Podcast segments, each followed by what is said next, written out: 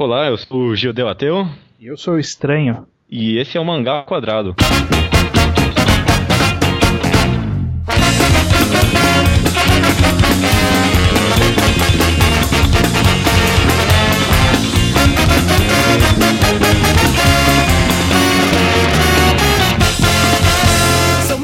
Estranho, o que vem à sua cabeça quando eu digo mangaquadrado.gmail.com?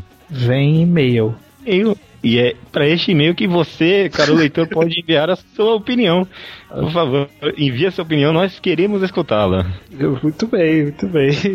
É, vamos então, o tema da semana é, que escolhemos foi mangás infinitos. Ou seja, todo o tema que engloba o, os mangás que teoricamente não têm fim ou que se esticam mais do que deveriam. É, o tema da semana é essa, mangás infinitos, mas acho que, no fundo, na verdade, né, o tema que a gente tá propondo é parar de fazer as pessoas falarem merda, né? Tipo, ah, pena que o mangá X vai terminar, né? A gente quer que você pare de falar isso. Então, é. vamos tentar construir isso durante os próximos minutos. Sim, eu primeiro eu acho que tem que separar que existem dois tipos de mangás infinitos.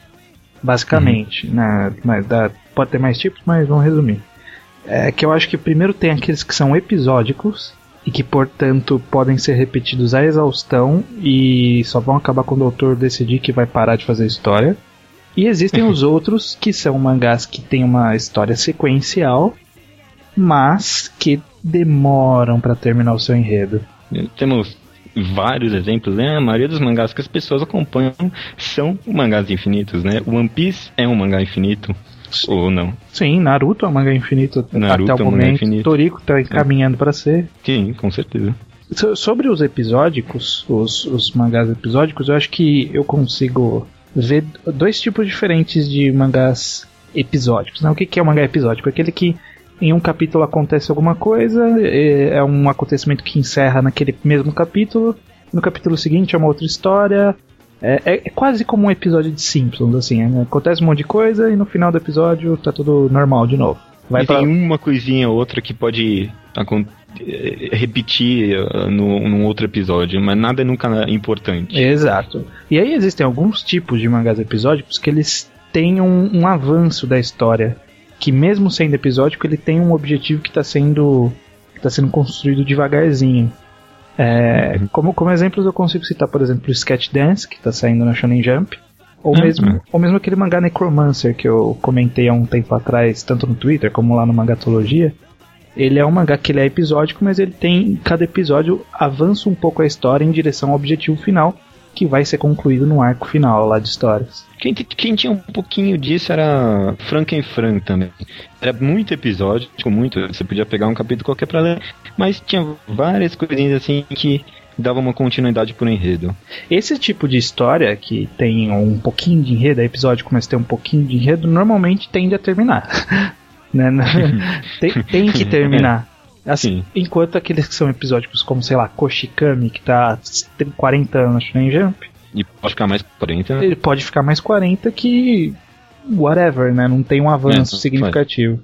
Quer é, se vão ler ou não. É. No caso desses, desse estilo Koshikami, acho que a gente não tem nem como criticar, porque é. Ah, se pode se fazer desse jeito, o cara faz, whatever. Mas eu acho que o problema é quando o mangá ou ele tem um, um enredo sequencial, ou ele é episódico com um enredo sequencial, e ele se estende, e ele demora para concluir. A gente fica construindo uma expectativa e ela demora para ser concluída. Quer, vamos, quer tentar falar primeiro sobre o que leva, por exemplo, o mangá ser infinito? O que, que você acha que leva o mangá ser infinito? Primeiro, grana, né? Claro. Obviamente. É. Claro, vamos deixar isso claro. Por isso que eu, no, no, fundo, no fundo mesmo, eu penso isso. Nada justifica um mangá ser infinito em ponto de vista de enredo. Tipo, nada. Não tem. Mano, pensa em, por exemplo, Pum Pum. 10 volumes, olha o que não deu pra construir. Não tem nada que justifica um, um durar 60 volumes que não seja. Tipo, eu quero ganhar dinheiro com isso. E é. no fundo eu penso que isso é tipo, você tá tipo um pouco chamando o leitor de trouxa, né? Foda-se você, eu vou esticar isso o mais possível pra ganhar uma, quanta grana eu quiser com essa merda. Se você é trouxa, você tá lendo. Não, é, é, é, é dificilmente é uma justificativa artística para é. para alongar. Acho que um exemplo interessante de comentar é, tipo, por exemplo, One Piece. O One Piece ele consegue. É, é porque assim, primeiro, é, quando um mangá não é episódico, ele tem um limite lógico de quantidade de acontecimentos que tem para acontecer nele. É um, é, é, não é um valor fixo, depende da história, uhum. mas ele tem um objetivo que ele vai sendo construído e a gente precisa chegar nesse objetivo, senão a Sim. qualidade vai cair. E mais importante do que isso, aliás, quanto, hum, quanto mais você idolatra aquele objetivo, mais impactante e importante é o alcance dele na história, né? Então, por exemplo, quando o Luffy eh, conseguir ser o Rei dos Piratas, que ele obviamente vai conseguir um dia, a história vai terminar. Se, se continuar a partir dali. Tá tudo errado. Tá tudo errado. Primeiro porque tá tudo errado. tipo, tá errado isso. E porque vai perder todo o significado, toda a expectativa, toda essa boom que tem esse alcançar o objetivo e o próximo objetivo que vai ser estabelecido também vai ser muito mais fraco por causa desse dessa traição que o, o autor teve com você, né? Uhum. Eu acho que, por exemplo, agora no caso de Naruto, o limite lógico da história é o confronto com o Sasuke. Muita gente, muita gente vai falar que é o Naruto virar Hokage. Mas eu não. acho que isso já foi deixado para trás. Já não é, é, o foco do enredo. É, deixou de ser faz tempo, aliás. Pois é. Da mesma forma que em Bleach o objetivo era derrotar o Aizen. É, exatamente. Esse, eu... é, aí que tá. Entendeu? É... não, é um exemplo concreto, assim. Tipo, ele muita expectativa pro Aizen, ele muito crescimento, muitos vilões para chegar nele, e quando chegou e acabou, você realmente pensou, porra, acabou a história, né? Principalmente porque fechou muita coisa. Pois é. Quando não terminou, tipo, você se sentiu literalmente traído pelo autor. Essa é a sensação, você se sente traído pelo autor. Ele te enganou, ele te fez de trouxa. Exato, ele passou do limite lógico. É. Eu acho que o grande problema é quando o autor ele não percebe que ele tá passando desse limite lógico. Uhum. Porque, convenhamos, quanto mais um, um, uma história tem volumes, maior a chance de, de o cara fazer cagada. É, com certeza. É, quanto menor a história, maior a chance dela ser mais redondinha, mais fechadinha, do que quanto maior ela for. Sim. Ah, principalmente porque uma questão que acho que talvez não seja a que mais atrapalha, mas que muita gente se perde é na questão do, do amadurecimento da obra. Porque quando você, você, publica uma obra semanalmente, principalmente as semanais, né? Uhum. O público que vai ler, ele vai, ele vai amadurecer com, a sua obra. Por exemplo, quem lê o One Piece no começo, hoje já tem o quê? 40 anos, né? Pois tipo, é. Então, é, é, essa questão desse meio da obra, eu acho que muita gente se perde. Por exemplo, Naruto e One Piece, na minha opinião, são duas obras que executaram isso bem. As obras amadureceram com o público. Um mangá que eu, eu acho que se perdeu muito nisso, eu nem li, mas eu consigo ver que ele se perdeu nisso só de ver o mangá, é Reborn, por exemplo. Pô, porque eu lembro se perdeu, se perdeu pelo que eu consigo ver, é um mangá que foi focado para um público jovem assim, e ele me, teve a mesmo raciocínio há, tipo, não sei quantos anos. Eu, eu nunca li, mas eu consigo ver como um mangá que é igual ao do que ele era no começo. É, não, não é necessariamente igual ao que ele era no começo. Ele, no começo ele era chato pra caralho, uma comédia escrota. e aí ele virou um mangá de ação. Desde então ele se mantém da mesma forma, assim, não, a gente não, não consegue ver uma evolução direta do, dos acontecimentos. É, é, isso que é o complicado. Aí agora a gente cai naquela questão, né? Das pessoas falam assim: ah, mas eu gosto muito desse mangá, hum. e mesmo que ele atinja esse limite lógico que vocês estão falando, eu quero que ele continue porque eu gosto muito do mangá. Minha amiga, ou meu amigo, se você gosta, você tem que deixar acabar. É. Exatamente. Que nem uma, uma mãe pássaro que deixa o seu filhote voar do ninho, você tem que deixar o mangá, você tem que soltar da mão dele. Deixe ele terminar feliz. É, exatamente. Eu acho que o que acontece é que as pessoas ficam muito enebriadas no, na, na experiência semanal de abrir hum. lá o episódio, o capítulo e ler ele toda semana, quase como um rito, com aquela coisa tipo, nossa, eu quero mais, eu quero mais, eu quero mais, e fica construindo essa necessidade semanal que eles não querem abandonar. É quase, é quase um vício. Nossa, eu nunca tinha parado nesse tipo, parado pra pensar nesse sentido da necessidade semanal. Com certeza é o que sustenta essa, esses mangás infinitos, né? E... Você sente que se, se, aquele mangá terminar, nada nunca vai substituir aquilo, né? É, nunca e... será tão bom. É. É um que é uma besteira, né? É, com certeza. Mesmo se nunca surgir nada melhor, é melhor deixar ele terminar enquanto tá em alto do que ver o negócio se transformar numa merda. Não, exatamente. E normalmente, é, isso já é um, uma coisa de mangá mesmo, é um quase um clichê de mangá. A última saga costuma ser, costuma ser, não quer dizer que é, porque às vezes o autor é ruim Uhum. e ele se perde nisso, mas a última saga costuma ser o ápice da obra. É. Porque ela, ela é um, algo que é construído com as sagas anteriores. Se você pegar, por exemplo, é, Neuro. Slandunk, vai. Meu, Não, Slandunk. Slandunk, Slandunk. Não, dá, tipo, do exemplo concreto, assim, tipo, todos os personagens fo- foram construídos para aquele momento, toda a interação entre os personagens, tudo desde o comecinho culminou naquele momento específico e a arte melhorou com o tempo.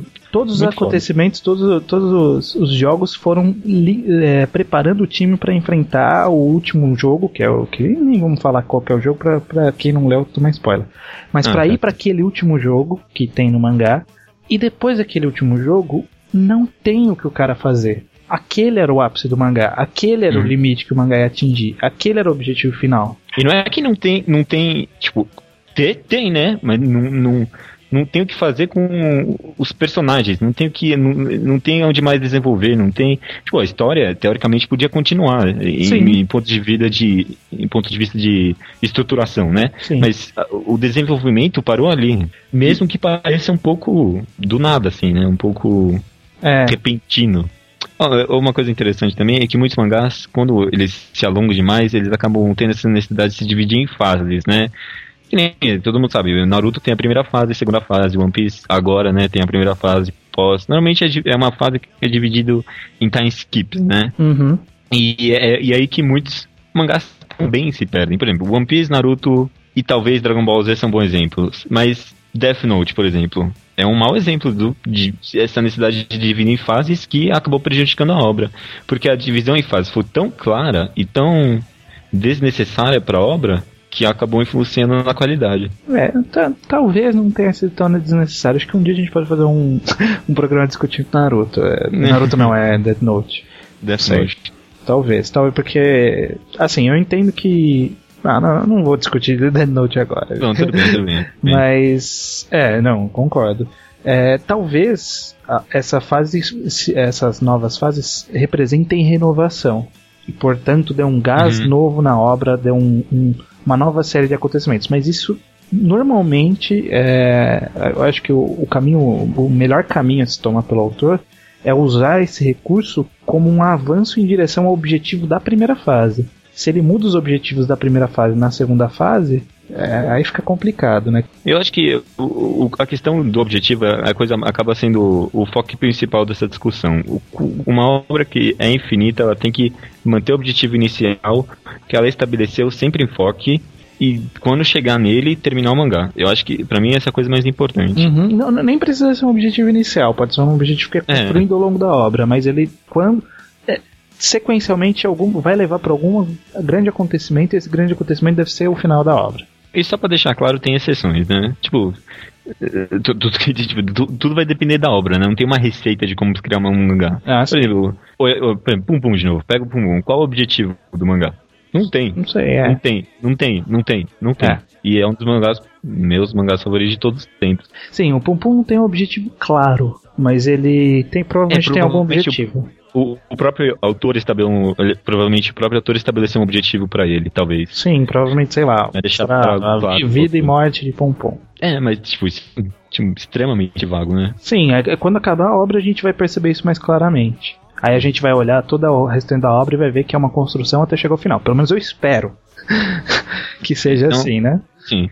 Enfim, Kishimoto, você que está escutando, termine mangá depois de Naruto batalhar com o Sasuke. Nem tente fazer outra coisa, hein? Pelo É, amor não. de Deus. É, Naruto Z, não obrigado.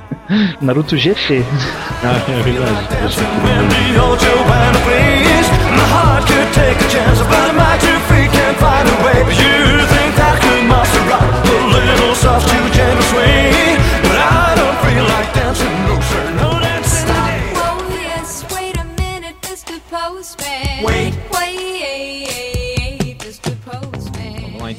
Os comentários de e-mails. É, primeiro nós recebemos e-mail do companheiro já de quinto episódio, né? Mandando e-mail pra gente o gaúcho de 15 anos. Você já sabe o nome dele. O Leonardo. E o que, que ele mandou dessa vez? Bom, ele comentou algumas coisas sobre o sistema da Shonen Jump que a gente comentou no último episódio. É, novamente, sempre, né? Quando os e-mails são muito grandes, a gente não lê tudo para poder ler mais coisas. Então, eu separei alguns trechos aqui que eu, que eu achei interessante, ó. É, primeiro ele fala assim: Eu sempre achei esse sistema da Shonen Jump nocivo para o artista e exa- exageradamente comercial. Ao invés de ter poucos sucessos estabelecidos, que surgem em uma diferença de tempo muito grande, a Jump poderia ter muito mais bons mangás. Você descreveu a Shonen Magazine.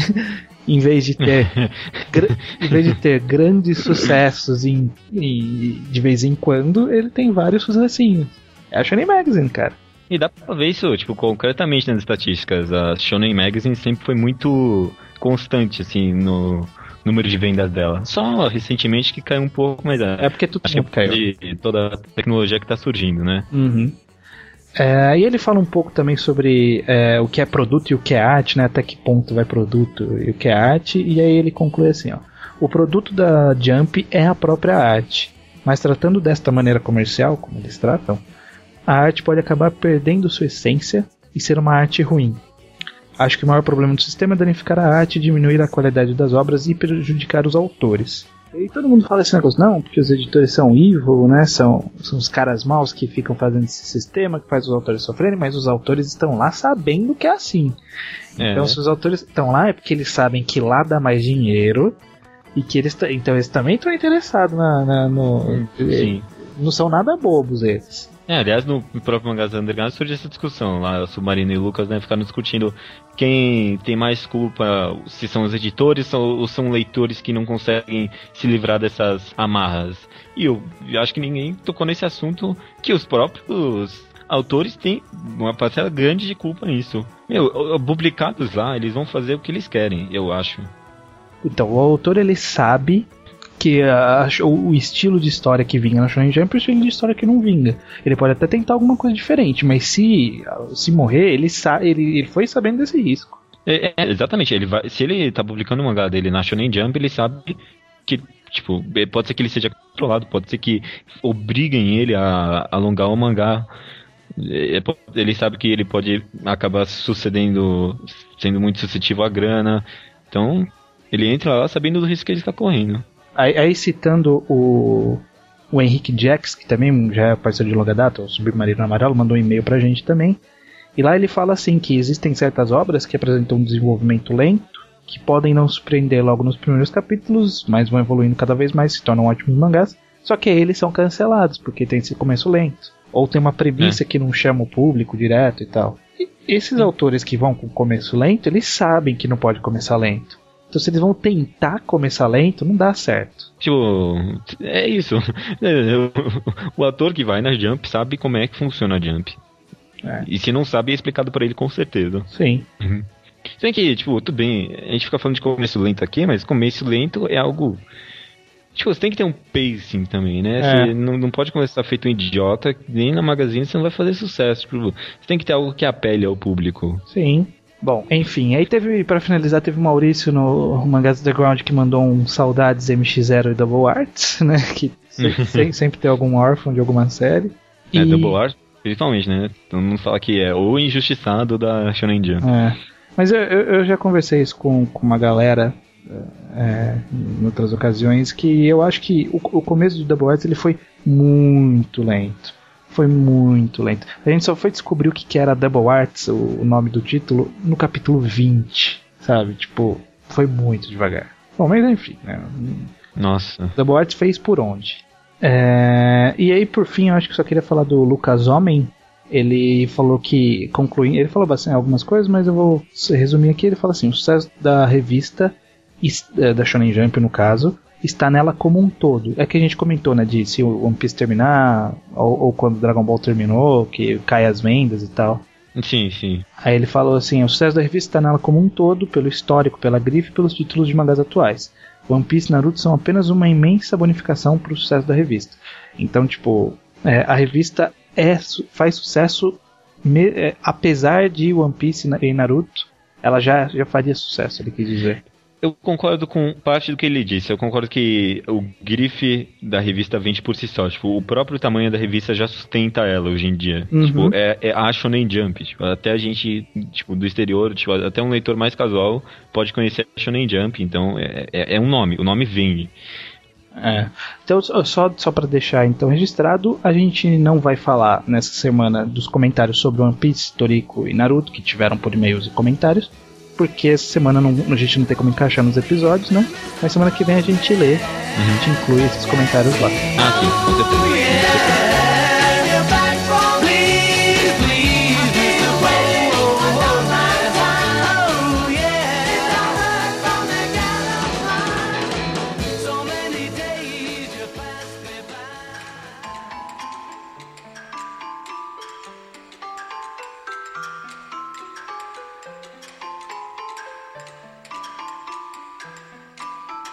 Lembrando você, ou avisando você que não escutou o episódio passado, essa semana é uma semana que não temos episódio da Shonen Jump devido a um feriado maluco dos japoneses. Né, Na ocasião, então, resolvemos escolher analisar por completo uma obra. A obra que escolhemos foi The Music of Mary. Ou seja, quando eu digo por completo, é com spoilers. Então, se você não leu The Music of Mary, pule essa parte para a parte que vai estar escrita no podcast que começa a recomendação da semana, porque não é uma obra que eu, que, eu não quero que você perca ah, o, o maravilhoso sentimento que é ler The Music of Mary. Então pode pular, ou leia e volte, né? Leia e volte É. para o podcast que nós, nós estamos esperando por você. É, é assim, por favor, se você não leu, não não é uma recomendação, é uma ordem. Não ouça.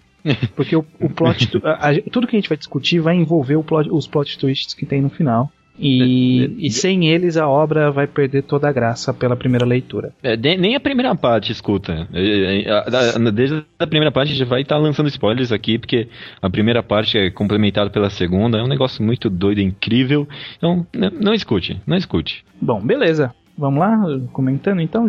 Vamos lá, então. É, eu não sei se você vai concordar comigo, mas eu queria discutir, separar a discussão mais ou menos em duas partes. Né? O primeiro volume e o segundo volume que mais ou menos divide bem a história, beleza? Pode ser, eu não separei aqui nas minhas anotações, mas eu dou um jeitinho. Bom, bom, a primeira parte eu já queria começar lançando que a coisa mais importante na primeira parte, na primeira leitura, né, é a ambientação da história e de The Music of Mary. Toda a ambientação de criar essa sociedade perfeita, de criar um, um ambiente em que o leitor co- consiga imergir e sentir vontade de viver realmente é muito importante para a história em geral e para a segunda parte principalmente. Então, Uhum. é, pra- pra mim, a, a palavra-chave que eu coloquei aqui pra primeira parte é ambientação, que pra mim é algo muito incrível na história, né? E ela é, é- é, como você falou, ela é essencialíssima para a segunda parte, porque se a gente não tá inserido no mundo, se a gente não sabe como que o mundo funciona, se a gente não que, queria aquela sociedade perfeita, o impacto da revelação do segundo volume se perde totalmente. Então, a, velocidade do, conduzi- conduzida pelo autor foi tipo primorosa, assim, ela acertou na hora que ele tinha que, quanto tempo ele tinha para nos apresentar o- a cidade. Sim, exatamente. Aliás, até muita gente acabou reclamando, né? Quando eu vejo os comentários, algumas, algumas pessoas reclamam que a história é um pouquinho lenta, mas essa lentidão é essencial, né? Tanto na introdução dos personagens, né? Introdução dos personagens também, né? Muito importante no ritmo que foi criado e a ambientação. Inclusive, quando eu li pela primeira vez, quando eu vi aquela passagem do, do ritual de casamento, né, Uhum. que, que mostra o ritual que eles têm na, na ilha deles, primeira vez que eu li, eu falei, pra quê, né? Que besteira. Sim. Que, que isso? En- Enrolou toda a história. Mas relendo, eu vejo que ela é muito importante porque ela dá um, um start, assim, no, Sim. Em, em uma série de acontecimentos que vão combinar no, no segundo volume. Então, tipo, até aquelas coisinhas mais banais, que parecem banais, têm sua importância, sabe? É, e tem, na verdade, tem dupla importância, né? Primeiro, essa é importante de complementar a segunda parte, e a segunda importan a importância é na releitura, né? Uhum. Porque tem. Mano, é, é muita, é muita coisa. É, é sério, eu até fico empolgado aqui. É muita coisa inserida que você só percebe na releitura. É uma obra feita pra releitura. Uhum, com, com certeza. Ó, ó, ó, só, só vou lançar aqui algumas coisas que eu anotei. Hum, É, alguns detalhes que você percebe na releitura. a foto, né? Obviamente. Que o Kai não tá na foto, né? Na primeira vez que ele mostrou, o Kai não tava na foto. A foto era invertida e o Kai não tava lá. Ó, outra. É, tem uma hora que a Pipi tá eh, passeando pela cidade e uma pessoa comenta com ela: Ah, Pipi, você descobriu ouro, né? Você descobriu os minérios lá. E a Pipi fala: Não, não fui eu, foi o Kai. Mas na cabeça do pessoal foi ela, porque o Kai não existe. Uhum. Ele ele é invisível. Outra coisa. Sim.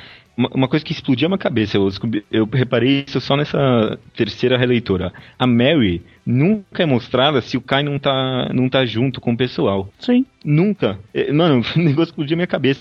Tem um momento que ele, tipo, deixa claro isso. ó. A Pip tá olhando lá pro céu, porque ela pensa em voar, e a Mary não tá lá. Tipo, ele mostra o céu muito claro, tudo grande lá, e a Mary não tá lá. E, nossa, é incrível isso. É, O- Tem muitas dicas que o próprio Kai dá, que também ele dá sobre a, a morte dele aos 10 anos de idade.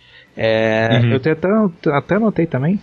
É, por exemplo, no começo da história, no comecinho, no comecinho, ele fala assim: virei parte de Mary aos 10 anos de idade. Virei parte de Mary, fui encontrar, entre aspas, Deus, morri, sabe? Tipo, ele, ele deixou escancarado. Nossa, mano. É, aí ele fala que ele, ele abandonou o trabalho aos 10 anos de idade. Por que, que ele abandonou o trabalho? Porque ele não conseguia trabalhar. É, Cara, nossa, eu não pensei nisso. Caramba. ele disse que que passou pariu. a ouvir a Mary no seu décimo primeiro anivers- no seu décimo aniversário. É, É, né? só que aí ele aí tem um ponto, né? Ele já via a Mary antes. E aí depois a gente vê, sei lá, em algumas cenas, é, ele apitando na neve, ele não tem pegada no chão, a, a Mary a Isso. coisa tem. Ninguém nunca conversa com ele. No máximo dá aquele oi, que é explicado pelos animais lá. É. Mas ninguém nunca conversa com ele. Uma cena muito que eu achei, nossa, genial, que eles, tipo, mostrou na cara isso. Tá todo mundo num círculo, num barco, e cada um tá, tipo, virado pro outro. Mas ninguém tá virado pro Kai. É, Ninguém, tipo, a Pip tá conversando com duas pessoas e tem outras pessoas que estão conversando uma com ela. E ninguém tá virado pro Kai. Uma última coisa que eu reparei é quando a Pip e o Kai, todo mundo, né, vão lá fazer a peregrinação, tem um, dois monges que falam pra ela que ela é seguida por um espectro, né? Um espectro fica seguindo ela, é. que é o próprio Kai, né? E, Uhum. nossa, é, é- é tanta coisa que é jogada na nossa cara pra gente perceber essas duas revelações finais e nunca passa pela nossa cabeça, né? Eu, acho fantástico. Pois é. É, eu acho que, que a, grande discussão vai ser nessa segunda parte, né? Porque eu acho que é o que tem mais assunto pra discutir. Você tem mais alguma coisa pra falar da primeira parte? Ah, só, só voltando um pouquinho pra meditação, né? Falando sobre, um pouco sobre a arte, um tema que eu encontrei que acho que define muito bem isso é clock punk, né? Uhum. Tipo, sabe, cyberpunk, biopunk, isso é clock punk, né? Que é um punk só que só com engrenagens. Aham. Tem muita uma coisa interessante é que tem muitas referências a invenções, né, do Da Vinci na obra. É, muitas das coisas que lá são obras do Da Vinci, mais uma coisa interessante. Uhum. E a arte em si né, é fantástica, né? O, o, o Furuya é um. O cara foi professor de arte e ele mostra isso muito bem no mangá, né? Uhum. É, com certeza. A arte dele é. Cenário, personagens, tudo. Nossa. Ah, eu só, que, eu só queria comentar uma coisa que é independente de segunda parte e primeira parte. Quando eu fiz a segunda. a- a- eu li pela terceira vez, na verdade. Eu tava tentando entender por que, que os símbolos do, na mão, nas mãos do Kai eram daquele jeito. Por quê? Sendo que os símbolos que Hum. tinham na igreja eram um símbolo um pouco diferente. É, E aí eu uhum. percebi que aqueles símbolos são notas musicais. Se você procurar todas as vezes que o autor, o próprio Furuya, não, não são representações do mundo, o próprio Furuya, Uhum. é, ele mostra, por exemplo, o Padre Gulli lá tocando aquela guitarrinha dele lá. Sim. É, as notas que saem são naqueles formatos. Ah. Interessante. Nossa, puta, mano, você tá vendo? Mano, desculpa, eh, só um detalhe. É é- essa é a diferença de uma obra fechada, né? É, aí que uma obra fechada brilha. Olha, olha o detalhe. O detalhe que o cara inseriu na obra sem, tipo. Tipo, o cara sabia nem. Porra, três pessoas vão perceber isso, o cara deve ter pensado, né? Bom, é, pra, indo pra segunda parte, né? Nossa, a gente tá. Fica até esquisito, né? A gente não tá dando sinopse nem nada, mas é. Assumindo que você já leu o mangá, né? Segunda Sim. parte. É, segunda parte, pra quem não lembra, a- todas as invenções que eles tentam criar lá acabam explodindo, nenhuma dá certo, e aí eles vão fazer uma peregrinação. Pra mim, a segunda parte começa aí, na peregrinação principalmente, em que o Kai e o padre têm a conversa sobre o que é a Mary, né? Uhum. Que aí Porque- o, que o Kai ele percebe né, o que, que acontece quando a Pipi tenta voar e quando tenta eh, ligar o, o, o autômato, que ele ouve um- uma música ensurdecedora que faz os aparelhos serem destruídos. E aí ele percebe que esse limite é estabelecido pela presença da, da Mary. Uhum, uhum, com certeza. E essa conversa eu achei interessante por si só, só na, constru... só na, na construção daquele monge lá, né? Poxa, porque eu- naquele momento que o Kai fala que toda a vida do monge foi negada naquele momento. Poxa, foi tipo um negócio impactante. Assim, né? A, a conversa é interessante só por esse momento sozinho. A- a- o que traz eh, por cima é ainda mais grandioso, mas Não, então, é interessante só por isso. se você for é, olhar no, no primeiro volume inteiro, todas as vezes que o Padre Gulli aparece, ele tá com um sorriso no rosto. Após o Kai falar pra ele o que a, Ma Marie fez, a Mary fez, naquele instante o sorriso some do rosto dele. É no único momento que ele para de sorrir. É na hora que Nossa, ele percebe, é. ele percebe que o Deus que ele acredita também é um, é, tá prendendo ele numa gaiola. Que é que ele mesmo faz essa Uhum. analogia. A gente tá preso numa gaiola. E é a, a, a desconstrução da religião, né? É, a, a revelação sendo feita e sendo rejeitada pelo maior sacerdote da, da religião. Sim, sim. Nossa. putz. Aliás, essa questão do o que é a Mary, eu acho que é um, é um negócio que o, o Freire deixa muito livre a escolha. Porque eu acabei. Tipo, dá pra você ver ela como uma metáfora a Deus. Mas, tipo, é- é- dá, dá pra enxergar ela de muitas outras formas, né? Sim, é, não sei que outras formas, que outras formas, por exemplo. É como, por exemplo, um, um estado controlador, tá entendendo? Ah, tá, Uma- tipo, fazer uma você- é, uma outras metáforas.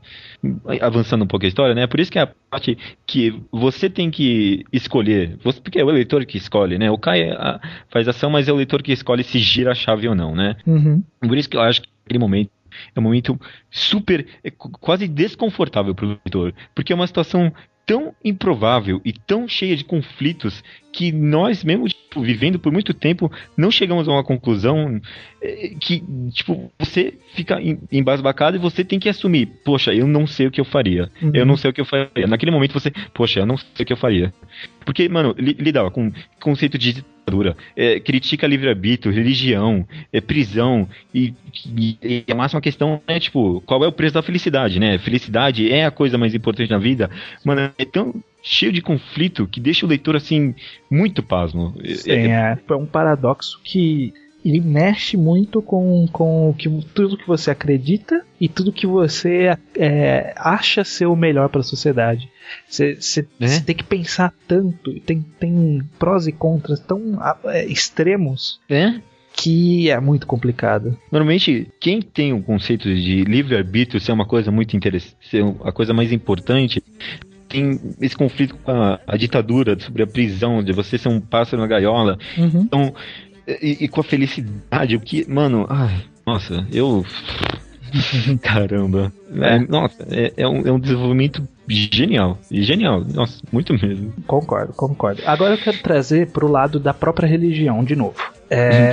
Porque, embora talvez tenha uma possível analogia a um estado totalitário ou alguma coisa do tipo, o, o Furue ele dá uma pegada na, na parte religião. Talvez, talvez ele até tenha uma mensagem é, ateísta, é, subliminarmente. Uhum, Es- uhum, Explico. É, primeiro, a Marie, a Mary, uhum. ela é daquele jeito que a gente vê, porque aque, aquela é a personificação que o Kai criou pra ela. Sim. A Marie não, a Mary não é daquele jeito e- exatamente. Inclusive no final do, do mangá o próprio padre É. ele fala que provavelmente, né, como a cada 50 anos surge é, a necessidade de, de se fazer a decisão final, é, que provavelmente algum outro, alguma outra ilha tem algum outro jovem que tá vendo uma flor gigante no céu e consegue sentir o cheiro dela. né? Tipo, é, Sim. é- então a gente Sim. sabe que a Marie, a Marie, a Mary, eu falo Marie, porra, eu vou ficar falando Marie ou Mary, tanto faz. Tanto faz. É, ela, os três, é, as os três sábios da floresta, né, que são aquela, entre aspas, santíssima trindade que existe, é, e aquela floresta que o, que o Kai vê, é, ninguém mais vê aquilo, claro, a gente, isso é um dos plot twists do mangá, e que a, a gente só vê daquela forma porque é daquela forma que o Kai projetou. Depois que o Kai chegou na, na- em, em Pirit lá, é, sa- saiu das minas e foi pra cidade, que ele foi pra igreja, que ele conheceu a, a, a- a figura da Marie, que ele passou a ver a Marie. É. Ele, Ah, ele, ele precisou, ele precisou Ah. criar uma imagem dela. Isso, inclusive, É ele- o, o próprio Furui, ele comenta, é, comenta, né? Tá, tá escrito numa passagem do mangá, não é ele que fala, mas tá escrito lá. Sim, sim. Assim, ó, eu vou até procurar aqui, aqui, ó. Para Deus existir, precisa ter alguém para reconhecê-lo e dar-lhe forma. É exatamente isso que acontece. E, e, aliás, é o que o próprio monge, voltando lá, né, que ele acaba assumindo no final que você mesmo falou, que aquela era a religião dele, tipo, era o que ele concebia como Deus, e que tem várias outras. Sim. Muito, muito válido, realmente. E aí ele toca naquele ponto, que é aquele ponto um pouquinho crítico, né? Que é tipo, que Deus foi feito pelo homem. E não o inverso. Sim. né? Deus foi feito pelo homem. E aí, o que, eu- o que eu achei interessante, uma, uma possível análise. Primeiro, a Pipi, ela queria voar. É, por que, que ela queria voar? É uma simbologia que ela possivelmente queria ser Deus? Não sei. É é um- é um- não, é um ponto, é, realmente. E E, é- é- aliás, É. faz analogia com o pássaro na gaiola também, né? Exato. E aí tem também a outra questão, que é que, por exemplo, a, a Marie, ela impedia a criação de autômatos. Por quê? Porque quando a gente passa a criar, entre aspas, vida, a gente não precisa mais de Deus para criar a vida. Então Deus deixa de existir. Então a gente tá brincando de ser Deus ao criar a vida. Caramba, eu não tinha pensado nisso. E aí ela. é, só que aí nesse mundo, Deus impede a gente de criar vida. E no nosso Sim. mundo? No nosso mundo a gente consegue. Não tá correndo cada vez mais próximo de fazer um computador inteligente, fazer a clonagem. Então será que ele tá querendo dizer que se Deus existisse, ele teria colocado um limite na sociedade? Caramba, eu não pensei nisso. Caramba, mano. Ó, muitas interpretações, né? É uma obra tão complexa. Caramba, mano. Incrível. E aí uma coisa que eu achei muito legal, mas muito legal, porque além de tudo, além de ser uma página belíssima, ela tem eh, toda essa simbologia por trás.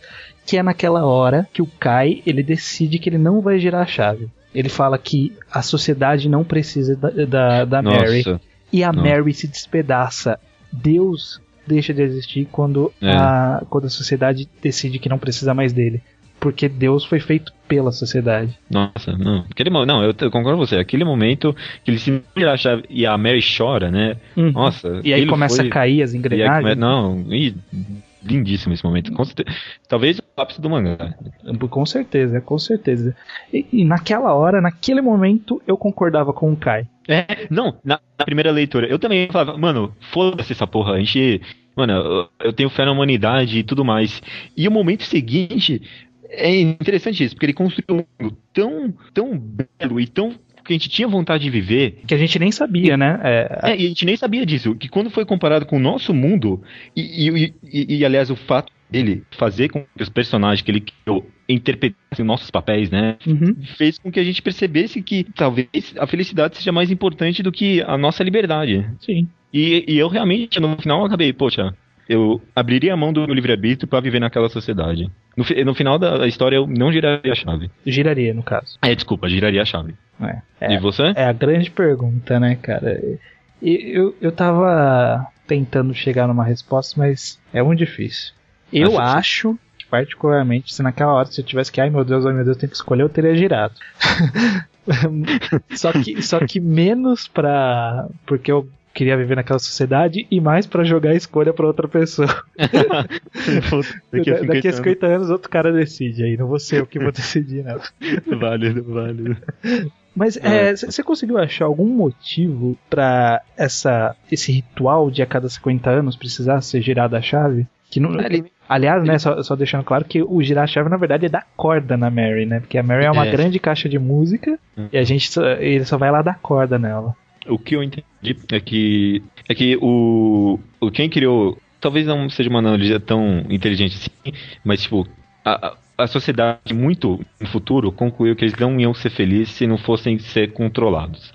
eles queriam esse Deus que controla tudo, mas eles não queriam tirar a escolha de gerações futuras. Então, por isso que. Tipo, é, é o que a história explica, né? Acho que não tem muita analogia. E por isso que a cada 50 anos. Eles, tipo, dão a, a escolha à próxima geração de escolher se eles querem ou não.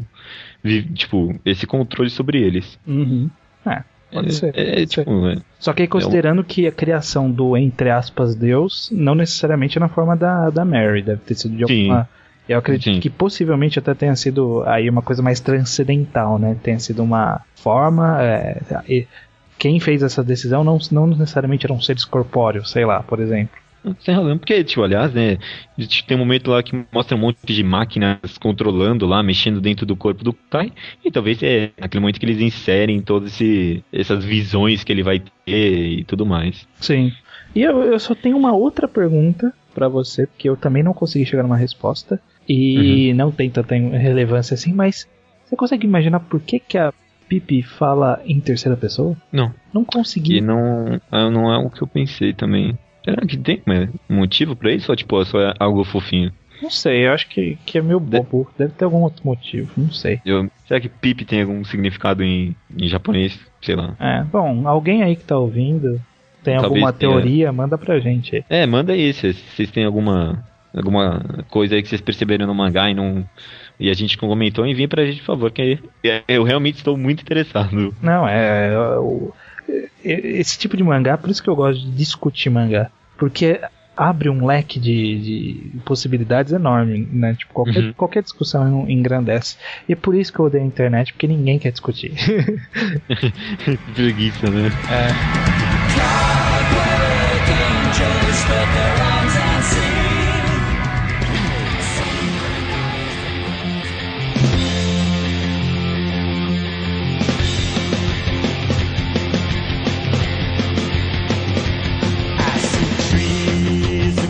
fim, então, a sugestão dessa semana é, é, está o meu cargo estranho. Dessa vez eu quis fazer um, naquele formato que eu falei de sugerir séries curtas e, e boas.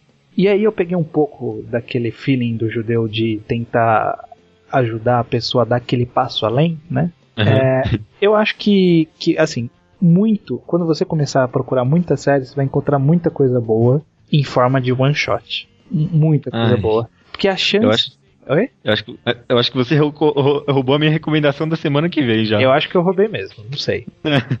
Porque, bom, enfim, é, retomando. Porque no, no- a gente comentou sobre mangás infinitos e falando, quanto maior a série, maior a chance dela ter cagada.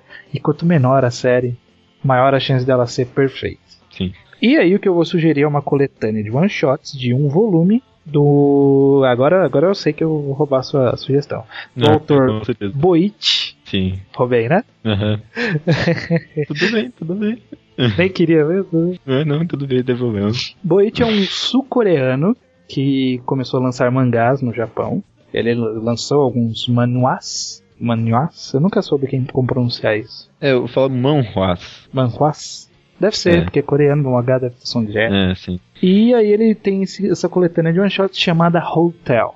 Nessa coletânea de one shots temos, é, acho que são cinco histórias, todas diferentes, todas com uma criação de mundo totalmente diferente. Elas não têm a menor relação entre uma e outra e todas elas são ótimas histórias, tanto em termos de Ótimo. traço como em termos de enredo. Muitas tem, um- tem uma que tem um enredo engraçado, tem uma que tem um enredo dramatíssimo, tem uma que tem um enredo épico e todas elas são boas. Isso que eu acho fantástico. Ele é um volume, como eu comentei.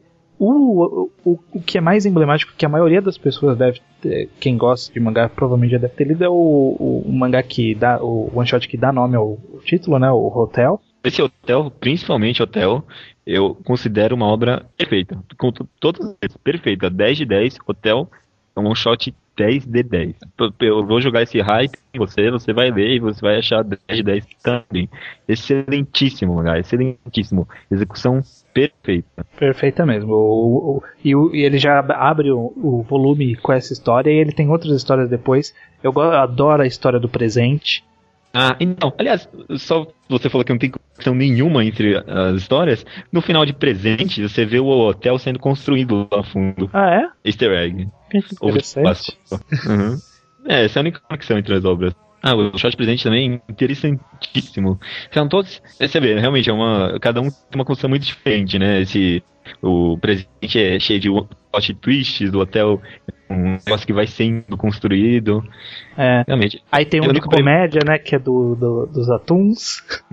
O cara comeu o último atum do mundo e agora tá tentando recuperar. É, é, é ótimo. Puta, é muito bom. É, é- é um volume assim que você vai ler uma história e você vai falar, puta, que ótima história. Você vai ler outra e vai falar, puta, que outra ótima história. São, são É. muitas histórias boas em sequência, então, tipo, vale muito a pena. Corra atrás, dê um, mais um passo além. Depois de Gon, dê, dê o segundo passo além e conheça o mundo maravilhoso dos one shots. É, acho que não vamos nem falar até semana que vem, porque já virou batido já. É, não. Mas é, terminou aí. Falou, moçada. Falou, falou.